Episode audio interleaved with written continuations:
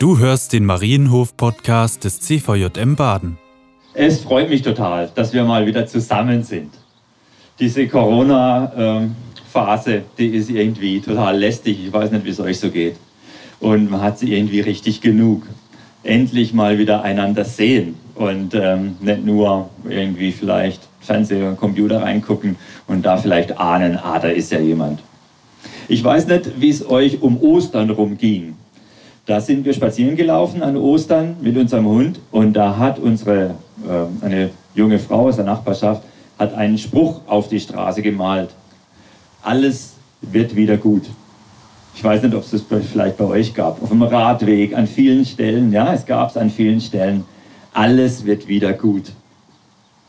Und das hat mich sofort erinnert, als ich ein kleines Kind war und hingefallen bin. Ich hatte so große Pflaster dann auf den Knien und so weiter. Dann gab es so einen Spruch, der hieß Heile, heile Säge, dreimal Rege, dreimal Schnee und dann tut es nicht mehr wie. Und? Ist wieder alles wieder gut? Und dann musste man so ein bisschen der Oma zunicken oder der Tante, ja, ist alles wieder gut. Manchmal hat es auch schon ein bisschen geholfen, auch wenn es noch nicht weg war.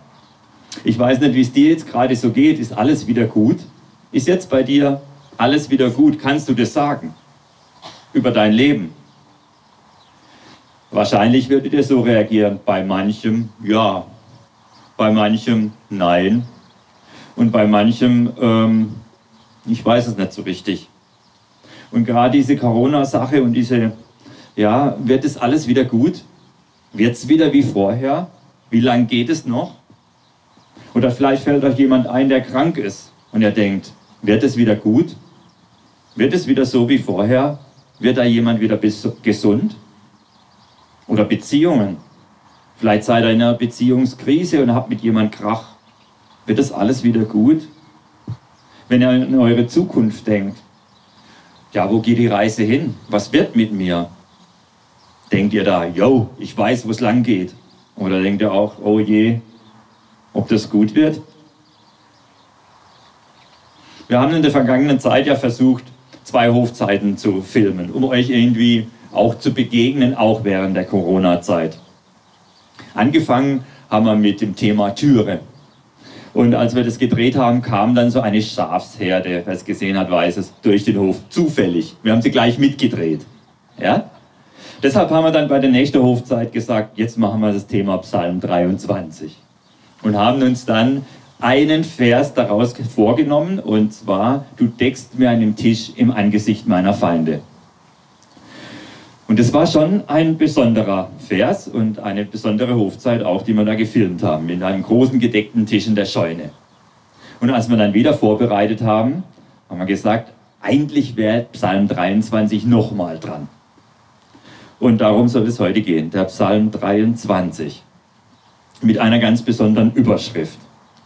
Und diese Überschrift heißt nicht, alles wird wieder gut, sondern alles ist gut. Der Psalm 23 drückt eine unglaublich große Geborgenheit aus. Ein Zuhause sein. Und darüber möchte ich sprechen. Was in diesem Psalm drinsteckt, ist ganz viel ähm, ja, Sehnsucht. Ist ganz viel Grundbedürfnisse von Sehnsucht, die da formalisiert sind. Da ist jemand, der führt. Da ist jemand, der auf mich achtet. Da ist jemand, der mich versorgt. Da ist jemand, der mich einlädt. Da ist jemand, der mich bewirtet. Da ist jemand, der mich beschützt. Und da darf ich einfach sein. Ganz viele Grundbedürfnisse und Grundsehnsüchte. Ein Ort der Geborgenheit. Und in diesem Psalm steche ich auch nochmal so zwei Besonderheiten raus. Das eine, du führst mich zum frischen Wasser, du führst mich zum Fressen und dann, du erfrischst meine Seele. Das geht weit über das Schaf hinaus. Eine Schaf hat klassisch keine Seele. Es geht da ganz eindeutig um uns als Menschen. Und es gibt nochmal so eine Besonderheit. Plötzlich springt das Bild vom Schaf auf die Gastfreundschaft. Du deckst mir einen Tisch. Und es gibt auch sowas von Doppeldeutigkeiten. Dieser, äh, dieses Wort von du salbst mir das Haupt mit Öl. Da gab es so eine Praxis im Orient, dass man Schafe mit stinkendem Öl die Stirne eingerieben hat damit sie einen Wurm nicht bekommen, der das Hirn zerfrisst. Und gleichzeitig kommt aber auch, natürlich ist es eine Anspielung an eine Königssalbung und an eine Gastfreundschaftssalbung mit Duftöl. Also in diesem Psalm steckt unglaublich viel drin und man könnte jedes Bild nochmal einzeln auseinandernehmen. Wunderbare, sehr schöne Bilder, ihr kennt sie. Der Hirte, der Gast, äh, die Gastfreundschaft. Das will ich jetzt aber gar nicht machen, sondern ich will mich auf die Klammer konzentrieren. Wenn ihr euer gelbes Blatt anschaut, da seht ihr den Psalm nochmal draufstehen und da ist die Klammer auch abgesetzt. Also die, der erste Vers und der letzte Vers. Der erste Vers heißt nämlich, der heißt mein Hirte, mir wird es an nichts fehlen. Und der letzte Satz, und deshalb will ich bleiben im Hause des Herrn immer da. Der Herr, mein Hirte, mir wird es an nichts fehlen, und deshalb will ich bleiben im Hause des Herrn immer da. Und dazwischen werden jetzt die Bilder entfaltet. Aber letztendlich reicht die Klammer schon. Die Klammer reicht es schon, um darüber zu predigen und die Bilder könnt ihr euch nochmal zu Hause auf der Zunge zergehen lassen. Es lohnt sich, dem nachzuspüren, denn es drückt unglaublich viel Positives aus. Warum kann David sagen, alles ist gut? Nicht alles wird gut, sondern alles ist gut. Der Herr ist mein Hirte. Mir fehlt es an nichts. Und deshalb will ich bei ihm bleiben. Drei Punkte, an denen ich das etwas entfalten möchte. Zum einen ein klares Rollenbild, zum nächsten eine Leben, realistische Lebenseinstellung und ein konsequentes Bekenntnis. Darum geht es in dieser Klammer. Ein klares Rollenbild, eine realistische Lebenseinstellung und ein konsequentes Bekenntnis. Das können wir von David lernen. Und das wollen wir auch von David lernen, denn David hat uns unglaublich viel äh, zu erzählen.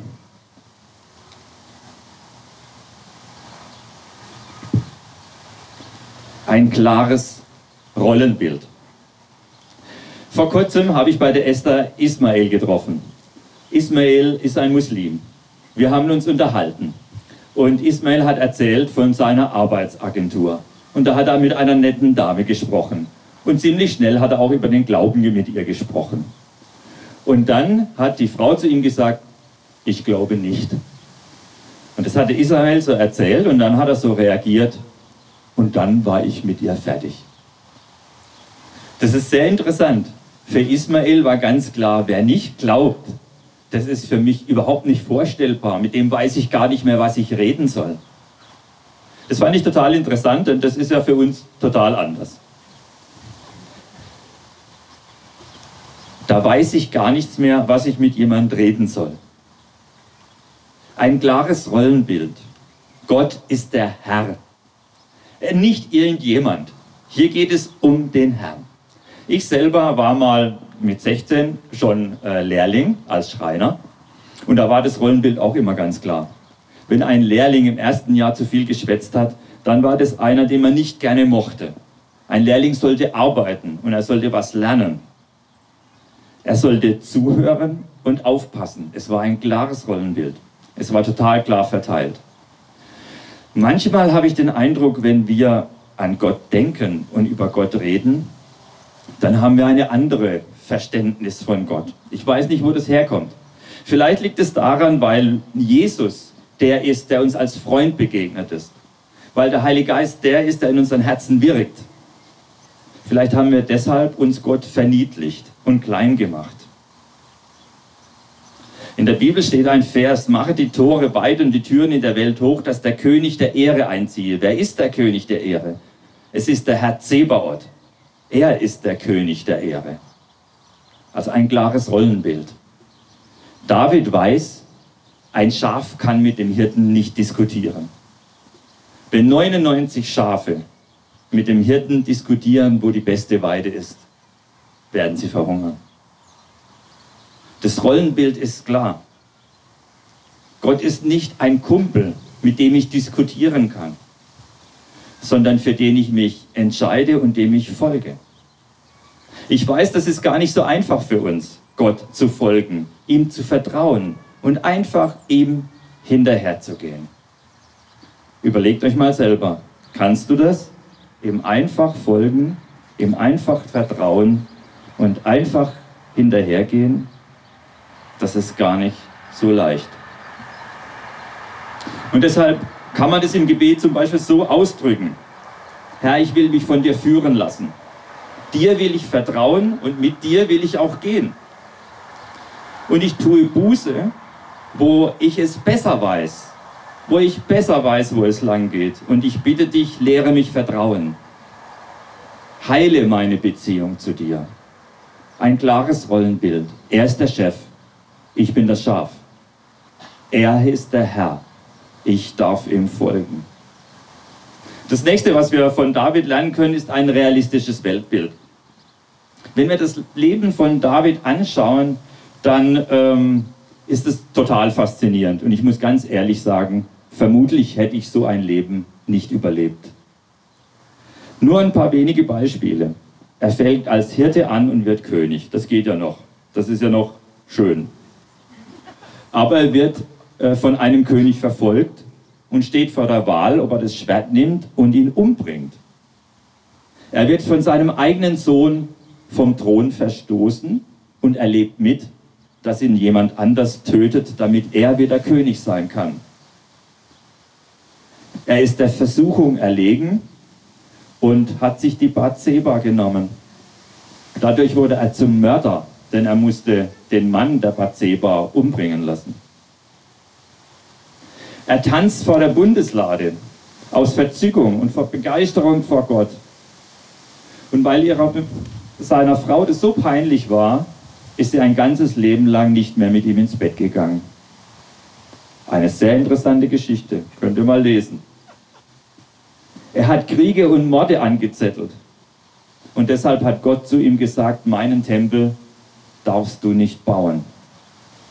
Was für ein Leben. Ein Leben voller Höhen und Tiefen. Mit jede Menge Herausforderungen. So ein Leben, wie gesagt, möchte ich nicht leben. Und trotzdem sagt dieser David in seinem Psalm, alles ist gut. Alles ist gut. Wenn das er sagt, dann ist er, ja, Realist, denn er weiß, wie das Leben ist. Er weiß, wie das Leben sein kann. In der Bibel steht ziemlich weit vorne, im Speise deines Angesichts wirst du dein Brot essen und unter Schmerzen Kinder gebären und sterben. Das klingt überhaupt nicht schön. Das will keiner wissen, so will keiner leben. Aber es ist die Realität des Lebens. Und manchmal habe ich den Eindruck, dass wir uns von dieser Realität des Lebens, von einem anderen Weltbild beeinflussen lassen von einer utopischen Vorstellung von Leben, wo das Leid herausgerechnet ist und die Krankheit und der Tod und das Altern und Lebensbrüche und Arbeit und Anstrengung, wo Leben nur schön, jung und dynamisch ist, wo Gesundheit das Einzige ist, wo das Leben unendlich scheint, wo das Leben nur Urlaub ist. Und wo immer gesagt wird, dir fehlt noch was, dir fehlt noch was. Und wenn du das hast, dann wird alles gut. Und dann bist du ganz zu Hause. Und dann bist du am Ende deiner Träume angekommen. Ich glaube, dass wir sehr häufig einem Trugbild aufsitzen. Und dieses Trugbild hält die Welt in Schwung und in Atem. Und es kostet Kraft, Zeit und Energie und Geld. Und es treibt die Welt an den Abgrund. Ja, vielleicht haben wir deshalb auch verlernt, den Augenblick zu genießen. Vergessen, dass der Augenblick schön, der schöne Augenblick auch endlich ist. Und dass wir deshalb nur hechten nach noch mehr und noch schöner.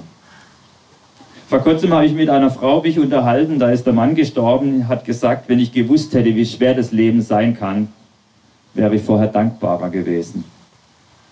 Es ist schade, wenn es dann hinterher so ist und man nichts mehr ändern kann. Manchmal habe ich den Eindruck, wir sind auch irgendwie verkommen zu Nörglern. Jetzt in der Corona-Krise. Es kommt mir gerade so vor, wie wenn wir ein Land voller Nörgler wären. Hat es uns nicht unglaublich gut getroffen? Stehen wir nicht unglaublich gut da? Und manchmal habe ich auch den Eindruck, wir Christen sind eine Ansammlung von Nörglern geworden, von Besserwissern, von Unzufriedenen. Natürlich kann man es immer besser machen. Vielleicht haben wir uns sogar umerziehen lassen zu Nörglern und zu Unzufriedenen und haben dabei verlernt, den Augenblick dankbar zu sein. Leben wir nicht eine Gemeinschaft der Fülle und nicht eine Gemeinschaft des Mangels? In der Bibel steht zu sowas Zielverfehlung und Zielverfehlung ist Sünde. Dass wir etwas hinterherrennen, was uns gar nicht wirklich glücklich macht, was gar nicht erfüllt, was gar nicht wirklich Heimat bietet und Heimat ist. Ich glaube, genau daran entscheidet sich die Zukunft von Gemeinde. Ob wir Lichter im Dunkeln sind, ob wir Buße tun, ob wir eine Kultur der Unzufriedenheit oder eine Kultur der Dankbarkeit leben. Davids Sicht vom Leben hängt nicht an den Umständen. Die Umstände ändern sich.